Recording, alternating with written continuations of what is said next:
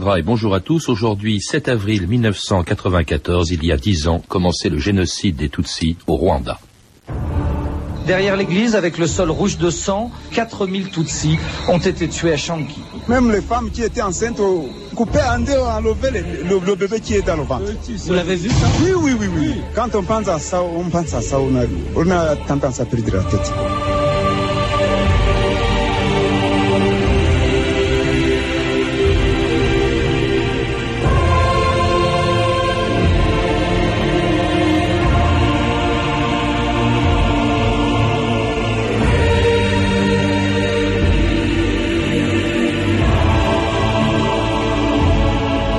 2000 ans d'histoire.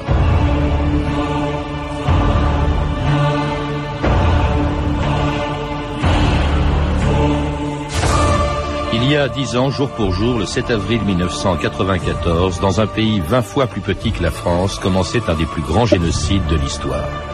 Comme le disait à l'instant un rescapé, il y avait en effet de quoi perdre la tête. Pendant trois mois, plus de 800 000 Tutsis, le dixième de la population du Rwanda, a été massacré, victime de la rivalité qui, depuis des générations, les opposait à l'ethnie majoritaire de cette ancienne colonie belge, les Hutus. Mais en ce début du mois d'avril 1994, le fossé entre ces deux communautés semblait devoir se combler. Les accords d'Arusha, signés quelques mois plus tôt, prévoyaient un partage du pouvoir entre les Hutus et les Tutsis. Et le 6 avril 1994 à 20h30, le crash d'un avion Falcon 50 à l'aéroport de Kigali allait tout remettre en cause. En apprenant la nouvelle le lendemain matin, personne encore ne pouvait imaginer le massacre qui allait commencer le jour même. C'était il y a dix ans, France Inter, Denis Astagno, le 7 avril 1994. Kigali, deux chefs d'État africains tués ensemble dans un accident d'avion, le Rwanda et le Burundi décapités, mais il s'agit peut-être d'un- attentat. Juvenal Abiyarimana était à la tête de son pays depuis 20 ans. Il n'y a aucun survivant parmi la dizaine de personnes du mystère présidentiel. Le point avec Jean Hélène, le correspondant du Radio France Internationale à Nairobi. On ignore encore si l'avion présidentiel s'est écrasé accidentellement ou s'il a été abattu, mais un témoin joint par téléphone à Kigali affirme avoir entendu deux explosions quelques secondes avant que l'appareil ne s'écrase. La mort du président Abiyarimana intervient dans un climat politique tendu au Rwanda. Le chef de l'État était accusé par l'opposition et les rebelles du Front patriotique rwandais de retarder notamment la création d'un gouvernement à base élargie. C'était Jean Hélène, assassiné il y a quelques mois, on le sait, en Côte d'Ivoire, et qui, le 7 avril 1994, commentait ce qui allait déclencher le génocide du Rwanda, le mouvement, la mort, pardon, du président Abiyarimana, victime, en effet, d'un attentat, dont on ne connaît d'ailleurs toujours pas les auteurs. Patrick de Saint-Exupéry, bonjour. Bonjour. Vous venez de publier aux éditions des Arènes un livre, L'inavouable, qui est un véritable réquisitoire contre la politique française au Rwanda. Nous en parlerons bien sûr. Mais avant, je voudrais qu'on rappelle les causes de ce génocide, euh, qui est souvent présenté comme la conséquence d'une rivalité très ancienne entre les Hutus et, et- et les Tutsis. Euh, sur quoi repose d'ailleurs cette rivalité qui dure depuis longtemps, je crois depuis l'époque coloniale Oui, tout à fait. Mais juste avant d'arriver à ce petit point, je voudrais juste préciser une chose. Le- Le 7 avril, l'attentat va déclencher. C'est un déclencheur. C'est-à-dire que le 7 avril, une machine va se mettre en marche. Mais la machine est déjà prête. Il a fallu des années de travail auparavant pour construire cette machine. Cette machine s'appuie sur la terreur. C'est c'est une machine qui a déconstruit la population, qui a déconstruit les hommes. On les a réduits à l'état de mécanique, de mécanique qui vont tuer. Pour arriver à cet de terreur, on s'est appuyé sur une rivalité. Alors on, va appeler, euh, c'est une rivalité ethnique, c'est si on veut, mais euh, Hutu Tutsi. Qu'est-ce que c'est qu'un Hutu? Qu'est-ce que c'est qu'un Tutsi?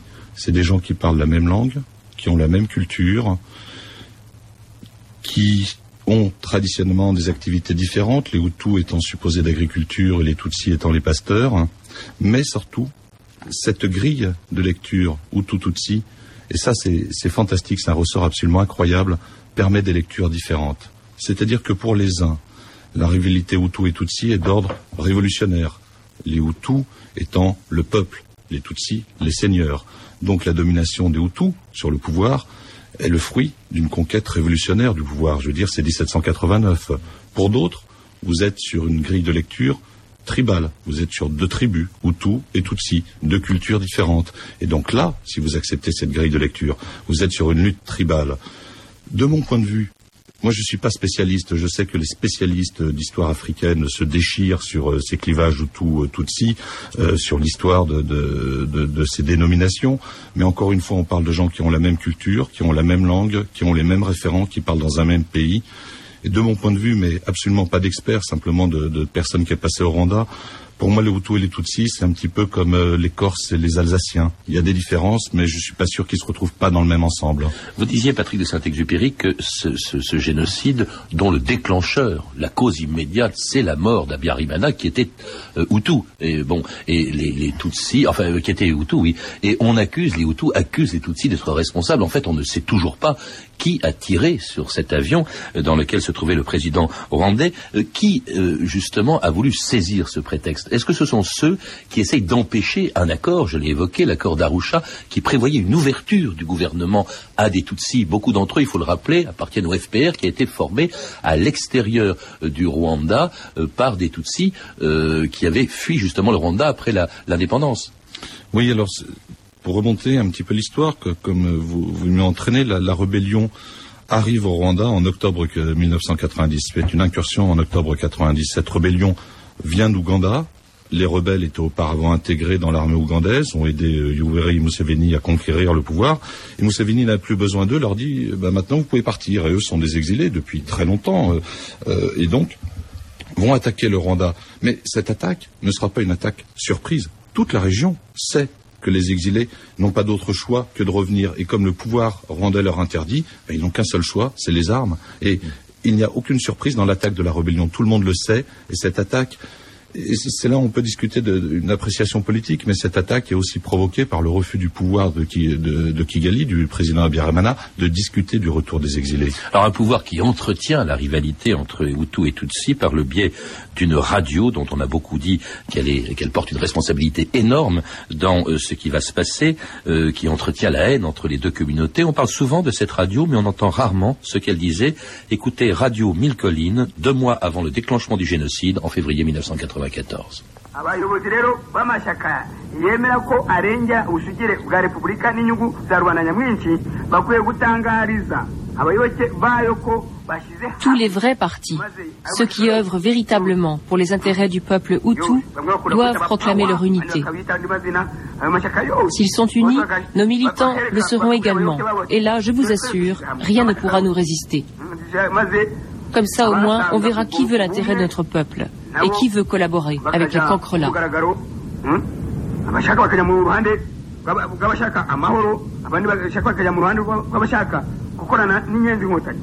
Alors les cancrelats, bien sûr, ce sont les Tutsis.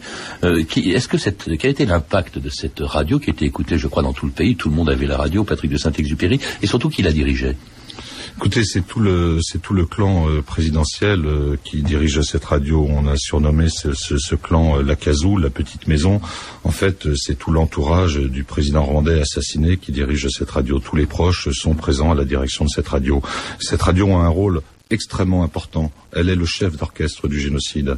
La radio, à la radio, à Radio Mille Collines, que les gens vont surnommer Radio La Mort, on va entendre les ordres vont être donnés. C'est-à-dire, ici, là, dans tel village, euh, on a vu trois Tutsis, il faut les tuer. Là, ailleurs, on a repéré qu'il y a 50 Tutsis, il faut les tuer. Et les gens, tout le monde au Rwanda écoute la radio, et les gens entendent cette radio et vont obéir aux ordres. Les ordres sont donnés par la radio sur un rythme entraînant. Et c'est fantastique en termes de, de, psychologie et de travail sociologique et psychologique, c'est absolument incroyable. Parce qu'il y a des chansons qui sont entraînantes. Je veux dire, c'est une radio qui vibre, qui pulse, qui donne envie de faire couler le sang, de tuer, et avec les instructions. Et, et cette radio emporte tout le monde, emporte tout le peuple, et tout le monde suit. Alors justement, euh, Patrick Saint-Exupéry, le 6 avril, le euh, président Abiyarimana euh, est victime d'un attentat dans son avion. Et, juste encore une petite chose, vous parlez du 6 avril et de l'attentat. Vous parliez aussi de Radio Mille Collines. Il faut savoir que trois jours avant l'attentat, Radio Mille Collines annonce qu'il va se produire un événement dramatique ah au Rwanda. Trois jours avant. C'est quand même étonnant. Et, alors justement, parle, d'un événement déclencheur. Je ne sais plus les termes exacts, mais il y a une sorte de prémonition de cette radio sur les événements à venir. Comment a commencé justement le génocide dès le lendemain, dès le 7 Dès le 7, les premiers massacres, mais très ciblés. Les premiers massacres sont extrêmement ciblés. On va éliminer l'opposition Hutu modérée. Lorsqu'on parle de Hutu ou lorsqu'on parle des Tutsis, tout le monde en général a tendance à en faire un tout. C'est faux. Il existe une opposition modérée. Les Hutus modérés veulent justement un élargissement du pouvoir, admettre l'existence des Tutsis et leur présence au pouvoir. Et ce vont être, ils vont être les premiers visés. Ils vont être les premiers T. L'une des premières morts, ça va être celle du Premier ministre, Madame Agathe, qui est Hutu. Elle va être tuée parce qu'elle va intervenir à la radio pour essayer d'apaiser les esprits et les gens vont la tuer immédiatement. Et puis ensuite, ça, ça prend une ampleur énorme. Euh, on arrête euh, des gens, euh, comment dirais-je, comme ça un peu partout. On trie la population en fonction de l'appartenance à telle ou telle ethnie, et cela parce que sur les cartes d'identité, justement, figure le nom de l'ethnie à laquelle on appartient. On est Tutsi, on est Hutus. Si on est Tutsi, c'est fini. Oui, là, là, vous êtes au début quand c'est quand c'est encore quelque part logique et rationnel, mais on va s'apercevoir que de, ce, mouvement qui est absolument terrible parce qu'on commence sur une base rationnelle et ça va toujours rester rationnel. Mais on va finir par avoir euh, des, des maris Hutus qui vont tuer leurs femmes Tutsi ou leurs enfants parce qu'ils sont Hutus Tutsi, on ne sait pas très bien. Et on va avoir aussi, encore plus extraordinaire, en même temps très logique, des soldats rwandais, donc du régime des tueurs, qui vont revenir du front pour découvrir que leurs familles ont été massacrées par ceux-là même qu'ils défendaient. Et cela sous les yeux des journalistes qui arrivent dans les jours qui suivent, comme Nicolas Poincaré pour France Inter en avril 1994. Quand on roule sur les pistes du Rwanda, on sent les villages avant de les voir. Une odeur de mort et de charogne vous force à vous boucher le nez un ou deux virages avant la traversée de chaque hameau. Sur les collines, sur des kilomètres et des kilomètres, au milieu des plantations de café et de bananes, il n'y a plus personne de vivant. Et l'on est tout surpris d'entendre tout d'un coup un enfant qui pleure. Ici, les massacres ont eu lieu à la mi-avril. Les miliciens se sont livrés à une extermination systématique de tous les Tutsis. Les rescapés disent que sur les 10 000 habitants de la commune, au moins 8 000 sont morts. Ma famille sont déjà morts. Hein. Tout, Je reste moi seul avec les deux enfants. J'en ai 15 enfants. Mais on a tué 13, il reste deux enfants seulement. Et mon épouse aussi sont déjà morts. Ma mère aussi et mes frères et mes soeurs aussi sont déjà morts on l'a tué avec des machettes, des, surtout des machettes et des mini quoi. Des bâtons. Des bâtons.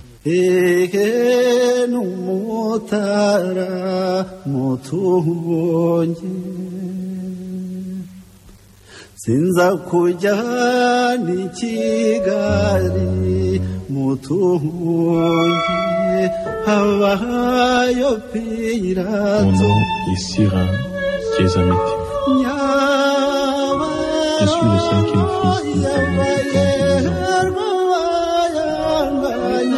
En 1994, au moment des génocides de je m'occupais de mes onze frères et sœurs.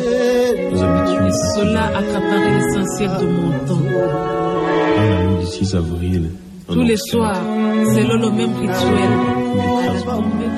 Vous écoutez France Inter, 2000 ans d'histoire. Aujourd'hui, le génocide rwandais.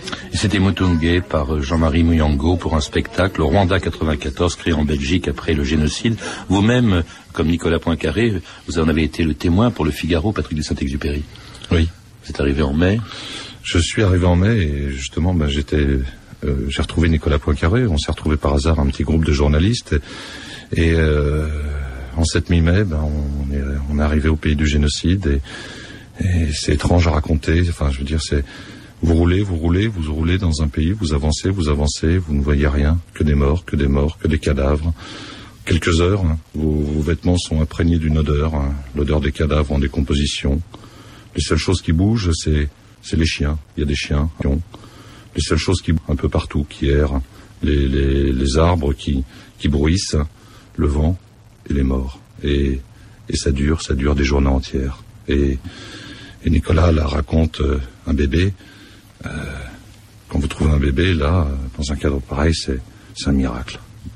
Alors, autre témoin, ces premiers Français évacués du Rwanda et arrivant à Roissy six jours après le début du génocide, le 13 avril 1994. Le retour s'est bien passé. Hein. On avait suffisamment de militaires français pour nous escorter. Euh, ça n'a pas été la partie la plus dure hein, de, la semaine qu'on vient de passer. le, plus dur, ça a été de voir tous ces massacres ces femmes, ces enfants, décapités à la machette, à la grenade. Cette boucherie qui a été faite, c'est un véritable génocide. C'est scandaleux. Avec 2400 soldats de l'ONU, ils n'ont pas été capables de protéger ni la ville de Kigali, ni la population locale, ni le ressortissant étranger. C'est absolument scandaleux. Quels ont été vos contacts avec la population quand vous êtes parti? Ce qui était scandaleux, c'est que quand on est parti, tous les gens qui nous applaudissaient, qui disaient vive la France, c'était ceux qui avaient des couteaux à la main, encore plein de sang, des gens qui venaient d'égorger. J'avais honte d'être français.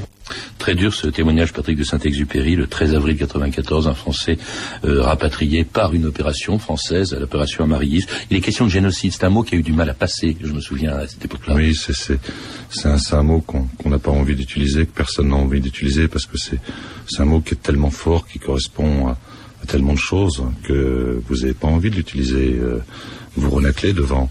Et en même temps, euh, lorsque vous êtes sur place, et c'était le cas de ce monsieur, euh, bah, il croyait ce qu'avait vu ses yeux. il parle de génocide parce qu'il l'a vu. Et il n'y a qu'un mot pour parler de ça. Il parle de la France et il parle de l'ONU, une passivité et des responsabilités dont il est aussi question dès le mois d'avril 94 dans les journaux français qui s'interrogent sur les causes du génocide. La revue de presse Stéphanie Duncan. Oui, en avril 94, pour comprendre comment on en est arrivé de tels massacres, beaucoup de journalistes français parlent de vieilles rivalités ethniques. Marc Latuilière, par exemple, dans La Croix, met en cause, je cite, l'engrenage de la violence ethnique de l'Afrique des Grands Lacs. Dans l'Express, Christian Hoche écrit aussi, l'Afrique des Grands Lacs a toujours été le théâtre d'effroyables tueries. Il aura suffi la semaine dernière de l'assassinat du président rwandais pour que se déchaîne à nouveau la barbarie. Alors, euh, y aurait-il donc en Afrique une fatalité de la barbarie? C'est aussi ce que semble dire Pierre Bello dans Le Point. Les tueries qui ensanglantent le pays ne sont qu'un épisode de plus dans la longue histoire des Tutsis et des Hutus. Et le journaliste se lance dans une comparaison des deux ethnies très différentes sociologiquement, voire physiquement même. Les Tutsis, dit-il, pasteurs longilignes et redoutables guerriers, ont réduit à la servitude les agriculteurs Hutus de souche bantou. Alors par conséquent, s'il y a une fatalité, euh, que pouvait donc la France hein, face à cela? Alors le journaliste du Point, euh, justement, l'affirme. Au milieu de cet atroce pandémonium, les paras français ont fait tout leur possible. Mais dès avril 94 aussi, quelques voix s'élèvent pour dénoncer cette vision réductrice. Dans Libération, par exemple, Stephen Smith dénonce l'indifférence et le cynisme de la France. Selon l'adage, les Africains s'entretuent de toute façon. Ce drame, affirme-t-il, est bien politique et non pas tribal. Dans Le Monde, euh, on a aussi le témoignage de Jean-Fabrice Pietri, un volontaire d'AICF, une organisation humanitaire qui plaide pour une intervention rapide au Rwanda. Faut-il attendre de pouvoir parler de génocide, dit-il, avant que ne s'émeuve l'opinion internationale?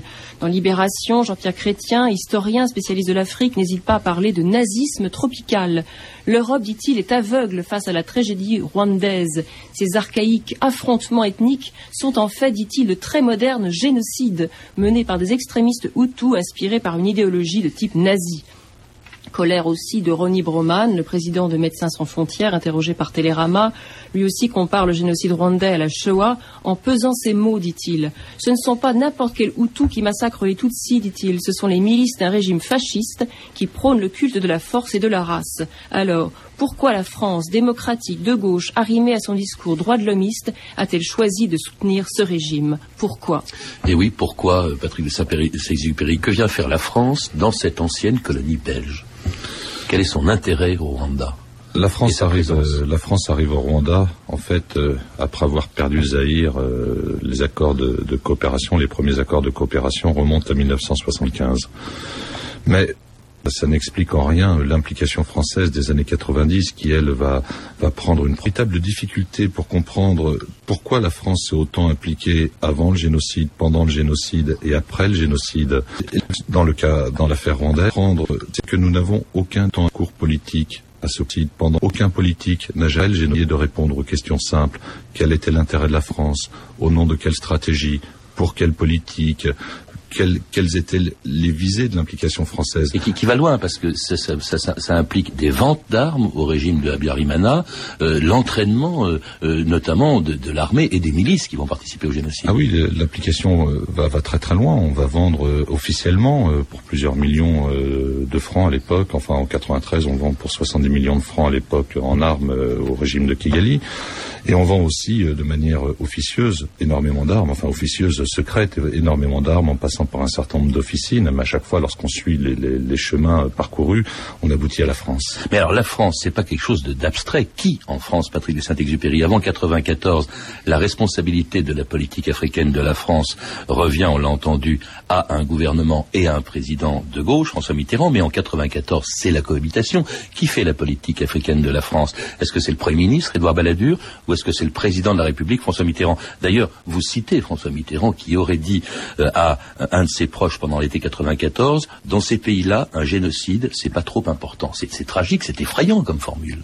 C'est effrayant, mais il avait raison. La preuve, c'est qu'on commence simplement à en parler aujourd'hui, éventuellement de, de, manière un peu posée, mais il aura fallu dire complètement de, de, manière un peu posée, mais il aura fallu. Mais c'est extrêmement politique aussi, et c'est extrêmement bien vu, extrêmement bien vu, et on peut trouver ça terrible. Moi, je trouve l'élu qui est une, c'est le président, euh, l'Élysée d'Orsay va être euh, littéralement placé à l'écart, euh, ne va pas avoir son mot à dire sur euh, la gestion du dossier rwandais. Alors la France et même l'ONU euh, est absente pendant les trois mois qu'a duré ce génocide, Patrick de Saint-Exupéry. Là, je ne vous suivrai pas juste sur un point, c'est que l'ONU sera toujours présente au Rwanda. Oui, mais elle a un mandat défensif, elle ne peut pas intervenir. Il faut quand même savoir que les soldats de l'ONU présents au Rwanda, et je pense à l'un d'eux en particulier qui est mort au Rwanda, qui était un capitaine sénégalais, des milliers a sauvé des milliers de vies à lui tout seul. Il est mort au Rwanda, il a sauvé des milliers de vies à lui tout seul, peut-être autant le nombre de vies sauvées durant l'opération turquoise. Alors justement, l'opération turquoise, elle commence tardivement, je crois que c'est plusieurs semaines, plusieurs mois, même après le, le génocide. Il s'agit de venir au secours de 2 millions de réfugiés, mais qui sont des Hutus. Il faut rappeler qu'entre-temps, le FPR, des Tutsis, a pris le pouvoir à Kigali. Les Hutus euh, s'en vont vers euh, le, le Zaïre, et alors là, ils arrivent dans des camps euh, qui sont à proximité, à la frontière du Zaïre, dans le camp de Goma, où en plus se déclenche une épidémie de choléra assez tragique. Alors cette opération est a priori une opération, opération turquoise, une opération humanitaire que François Mitterrand d'ailleurs explique à la radio le 1er septembre 1998 au moment où dans les camps, les organisations humanitaires essayent de sauver les victimes Hutus du choléra. La France n'entend pas mener d'opération militaire au Rwanda contre qui que ce soit. Le sort des Rwandais dépend des Rwandais. Nous disons simplement, il faut bien qu'il y ait quelque part un endroit où des gens en péril puissent trouver secours. Il faut absolument que la communauté internationale agisse parce qu'ici les gens sont en train de crever de faim. Mais ici maintenant c'est l'épidémie de choléra. Il y a plein de morts. C'est les camps de la mort. Vous voyez même la, la camion des Français qui chargent les cadavres comme des pommes de terre là-dedans. Scène infernale au milieu du silence de mort ponctué par le bruit des moteurs de camions. Des militaires rwandais paradent dans un véhicule volé, armés jusqu'aux dents, et ils chantent à tue-tête. Par provocation, parce qu'eux se sentent intouchables, immunisés. Goma, Laurent Simon, France Inter des miliciens Hutus paradant dans des camps de réfugiés victimes du choléra sous les yeux des forces françaises. C'est totalement surréaliste, ça, Patrick de Saint-Exupéry. Personne ne pouvait rien y comprendre. Toute cette opération turquoise est totalement folle. Elle est schizophrène. Là, vous parliez de la fuite des Hutus. Non, les Hutus ne fuient pas. Radio Mille Collines organisent leur départ. C'est un départ organisé. Radio Mille Collines annonce il faut partir et aller au Zaïre et dit nous ne laisserons à l'adversaire qu'un pays en ruine, réduit à l'état de cendre, avec plus que, que, que, de, que des lapins. Et c'est tout ce qu'il y aura. Donc c'est une fuite organisée. Et, et, et cette fuite... disent on va revenir pour terminer le travail. Absolument. Et cette fuite est organisée par les tueurs qui vont s'emparer de leur peuple comme d'un bouclier. C'est-à-dire que ces gens-là vont aller au bout de leur propre logique, quitte à sacrifier les leurs. Et c'est ce qui se passera à Goma. Vous allez avoir un million de personnes qui vont être rassemblées sur un espace extrêmement restreint dans des conditions très difficiles. Le choléra va débouler. Les gens vont mourir, mais ils vont être sacrifiés par les tueurs. Ce seront les tueurs qui vont faire le choix de sacrifier les leurs. Et ce qui est encore plus terrible, c'est que les images de Goma seront essentiellement les images les, plus diffusées à travers le monde. Et tout le monde pensera qu'à Goma, s'est passé le génocide. Il y aura même des gens qui, sans le faire exprès, diront, des journalistes signant leur papier de Goma, qui diront Goma, euh, Rwanda. Où il y a une confusion totale entre le génocide qui vient de se dérouler et la catastrophe humanitaire qui est le choléra, qui est une catastrophe, qui est une tragédie. Mais le choléra va emporter 50 000 morts, à peu près 50 000 personnes. Il y en a 800 000 qui viennent de mourir. Et eux ne sont pas morts d'une maladie, ils sont morts de machettes par balles, on les a tués. Le choléra n'est qu'une maladie. Est-ce qu'on peut imaginer, euh, Patrick de Saint-Exupéry, une réconciliation entre, ces, entre, entre des gens qui ont tué, qui ont massacré toute une population, et, puis ceux qui ont été les victimes, les Tutsis euh, Et est-ce que ça passe pas par euh, finalement des jugements qui, qui finalement ne se produisent pas? Mais la réconciliation est toujours possible. Il me semble qu'à l'issue de la Seconde Guerre mondiale, un certain nombre de peuples se sont réconciliés, des peuples qui avaient traversé des épreuves aussi extrêmement douloureuses. Donc la réconciliation est toujours possible. C'est extrêmement dur, c'est extrêmement long, c'est extrêmement pénible, c'est extrêmement douloureux, mais on ne peut pas partir de l'idée qu'il n'y ait pas de réconciliation possible. Merci Patrick de Saint-Exupéry. Je rappelle donc que vous êtes l'auteur d'un livre, L'inavouable, La France au Rwanda, qui a été publié aux éditions des Arènes. À lire également, entre autres, Rwanda, un génocide oublié, un procès pour mémoire de Laure de Vulpian, une coédition complexe France Culture, un livre extraordinaire aussi, Un dimanche à la piscine de Kigali, de Gilles Courtemanche, publié chez De Noël, enfin une saison de Machette, Jean Hatzfeld, euh, de Jean Hatzfeld pardon, au seuil. Je signale deux documentaires qui seront diffusés sur la chaîne Histoire, Rwanda, l'histoire qui mène au génocide, diffusé ce soir à 19h05, et La France au Rwanda, une neutralité coupable, diffusée demain à 19h05. L'archive de Radio Mille Collines que vous avez entendu est extraite d'Afrique, une histoire sonore, un coffret de 7 CD, réalisé par Frémo et associé en collaboration avec l'INA et RFI. Vous pouvez, vous le savez, retrouver ces renseignements en contactant les services des relations avec les auditeurs au 0892 68 10 33, 34 centimes d'euros la minute ou consulter le site de notre émission sur franceinter.com. C'était 2000 ans d'histoire, la technique Edwin Caron et Carole Sandvoire.